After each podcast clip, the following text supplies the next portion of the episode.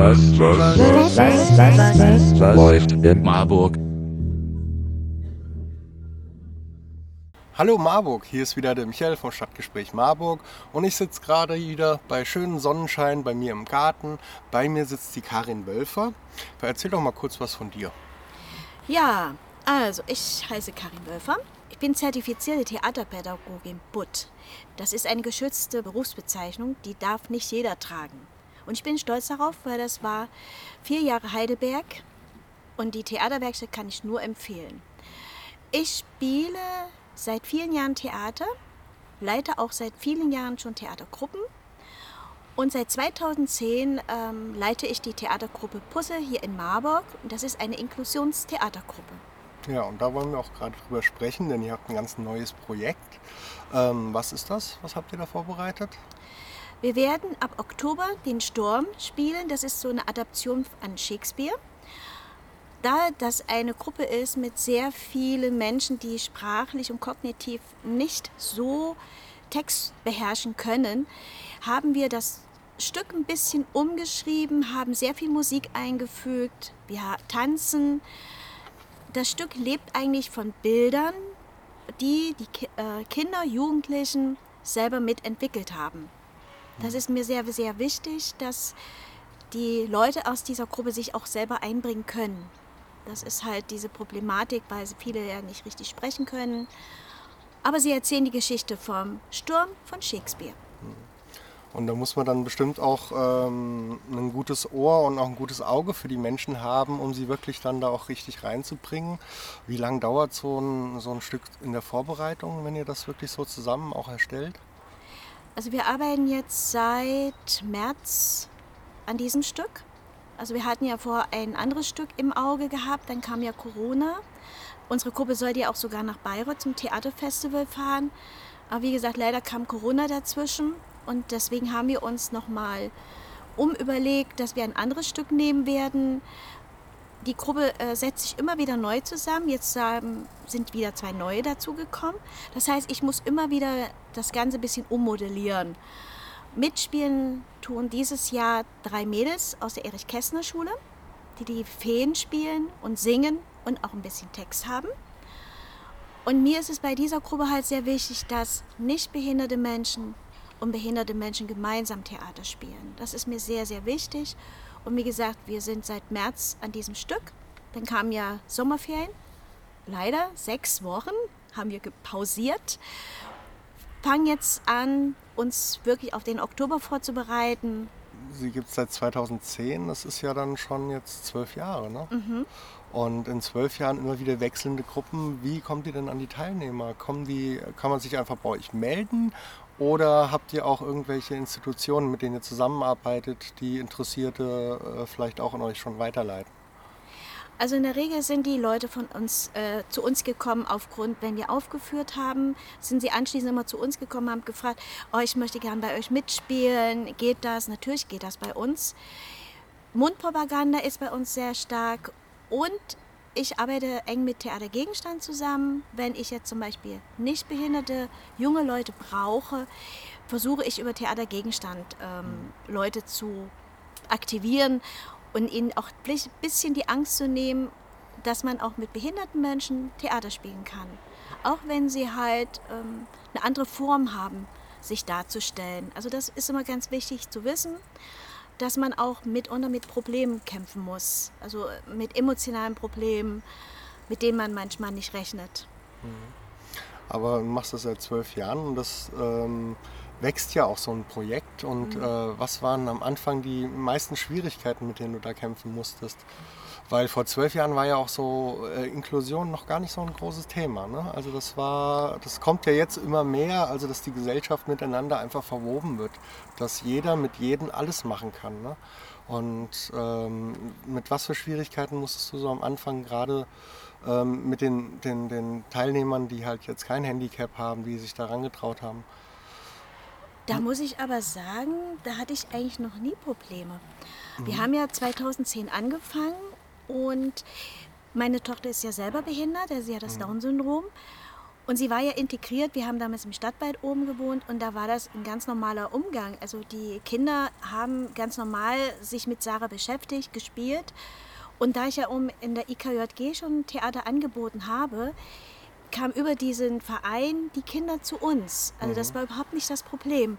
Oder ähm, ich habe auch an der Theodor-Heuss-Schule Theater AG geleitet und über die ähm, Theodor-Heuss-Schule, die Schüler dort von dieser Theater AG, haben wir dann gemeinsam ein Projekt entwickelt. Also es gab, ich kann, nicht, kann mich nicht entsinnen, dass es da irgendwelche Probleme gab. Also keine Berührungsängste. Überhaupt irgendwie. nicht, gar nicht. Ja, Also ich glaube, die Berührungsängste kamen mehr von den älteren Leuten. Also Mhm. nicht mal die Kinder oder auch die Jugendlichen.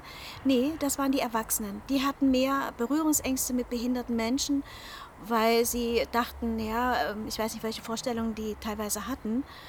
Und wir hatten auch mit unserer Gruppe ein Filmprojekt, damals Apraxas war das, haben wir ein Filmprojekt ähm, gemacht. Da sind, haben die Schüler von der Theodor-Heuss-Schule aus der Theater AG sich Fragen überlegt, was ist Behinderung? Weil es war immer so eine Zeit, da ist mal ein Bus eingestiegen, da ging es von seitens der Jugendlichen oft, hey, bist du behindert, ne, du Behinderter? Und dann habe ich natürlich gefragt, was, was ist denn behindert? Was stellt ihr euch denn unter Behinderung vor? Und die Kinder sind dann mit der Kamera in die Stadt und haben die Passanten in Marburg gefragt. Und es war, waren sehr interessante ähm, Sätze, die dann kamen. Viele, ähm, ja, es gibt hier in Marburg sehr die Plister, ne? wir sehen viele Blinde, hin und wieder mal ein Rolli, aber so geistig Behinderte, äh, nee, die sehen wir eigentlich gar nicht. Das ist so, und da kam uns auch, wurde uns auch bewusst, dass geistig behinderte Menschen in Marburg wirklich nicht so zu sehen sind. Und deswegen ist es mir auch wichtig, dass wir Theater spielen und dass wir halt in der Waggonhalle auftreten, in den Schulen auftreten, dass diese Berührungsängste auch genommen werden. Das ist so unser Anliegen. Ja, das finde ich, finde ich auch eine super Aktion und ich glaube auch da wirklich dann mit Kindern zu arbeiten, ist auch wirklich der, der Schritt, den man äh, da gehen sollte, weil das für die dann ganz normal wird alles. Und äh, wie du sagst, bei den Älteren, da ist halt noch so ein bisschen äh, ein, ein Umdenken drin, Ja. weil die in einer ganz anderen Gesellschaft halt auch groß geworden sind und so. Aber ähm, ich meine, wir sehen ja gerade in den letzten Jahren, wie weit wir da auch schon gekommen sind und ähm, finde ich auch gut. Ähm, wie viele Teilnehmer habt ihr denn in so einer Gruppe? Wie sind das? Also wir haben im Moment 13 Teilnehmer. Also ähm, davon sind 10 geistig behindert. Wir haben einen autistischen Mitspieler neu bekommen. Dann spielt eine Studentin der Theologie bei uns mit. Und drei Mädchen, wie gesagt, aus der Erich-Kästner-Schule. Die spielen bei uns jetzt mit. Und die haben zum Beispiel auch überhaupt keine Berührungsängste mit behinderten Menschen. Weil an der Erich-Kästner-Schule in Marburg gibt es ja auch die Rollstuhlkinder. Also das ist ja auch schon, da wird ja auch schon Inklusion gelebt. Und Inklusion heißt für mich aber auch, ähm, ist ja nicht nur Theaterspielen, sondern auch im Alltag das zu integrieren, weil auch, also da gibt es ja noch ein Riesenmanko, dass geistig behinderte Menschen ja auch im öffentlichen Arbeitsmarkt integriert werden sollten. Ist gesetzlich geregelt, ist aber leider nicht, noch nicht umgesetzt worden. Hin und wieder mal ein, zwei Personen, das weiß ich, aber ansonsten ist da noch nicht so viel Inklusion zu sehen. Ja, ich glaube auch, weil die gerade die Arbeitswelt ist ja sehr auf Leistung, Leistung, Leistung und äh, Kapitalismus ist halt eine Form, wo Leute abgehängt werden. Ja. Und da muss man halt wirklich auch ein bisschen darauf achten. Und da können wir gerade auch die Arbeitgeber da draußen ansprechen. Ähm, man hat aber auch ähm, meistens sehr gute und sehr zuverlässige Mitarbeiter, muss Ja. man halt auch sagen. Es dauert vielleicht ein bisschen länger, um das zu, äh, wirklich zu machen, aber die bleiben bei der Sache. Die, die wollen das auch wirklich. Ne? Und deswegen sollte man sowas nie unterschätzen. Also das finde ich auch eine wichtige Sache. Und schön, dass du das Ja. auch ansprichst jetzt noch in dem Rahmen.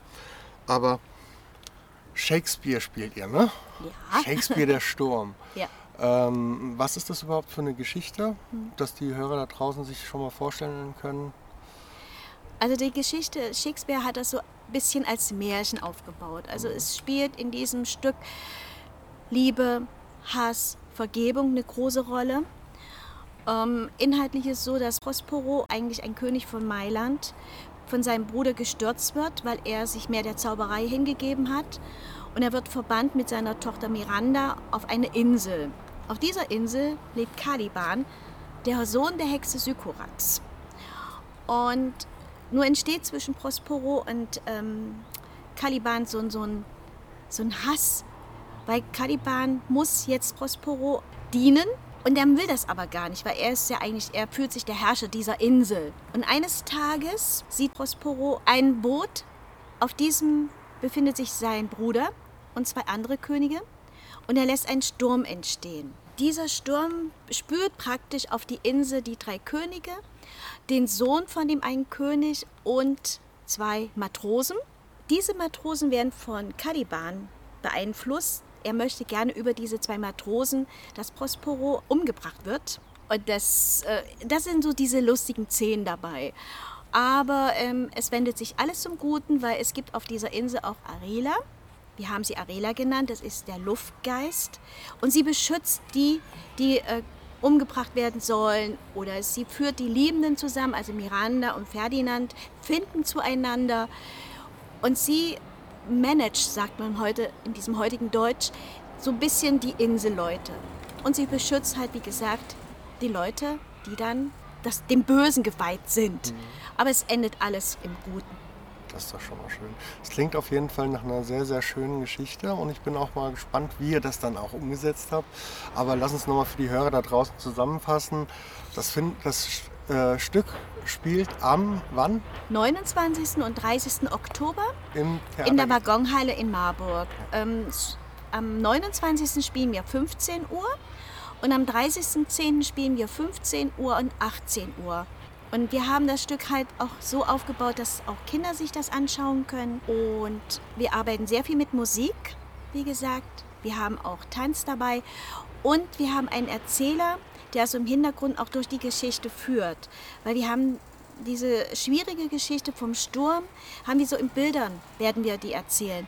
Weil wie gesagt, die Leute können ja nicht mit Text arbeiten. Mhm. Und, ähm, und Shakespeare hat ja wirklich schwierige Texte. Und wir haben das Ganze sehr runtergebrochen und unseren Leuten angeglichen. Also deswegen werden wir auch mit Bildern arbeiten, mit Musik arbeiten. Das ist so unser Tenor, den wir da haben.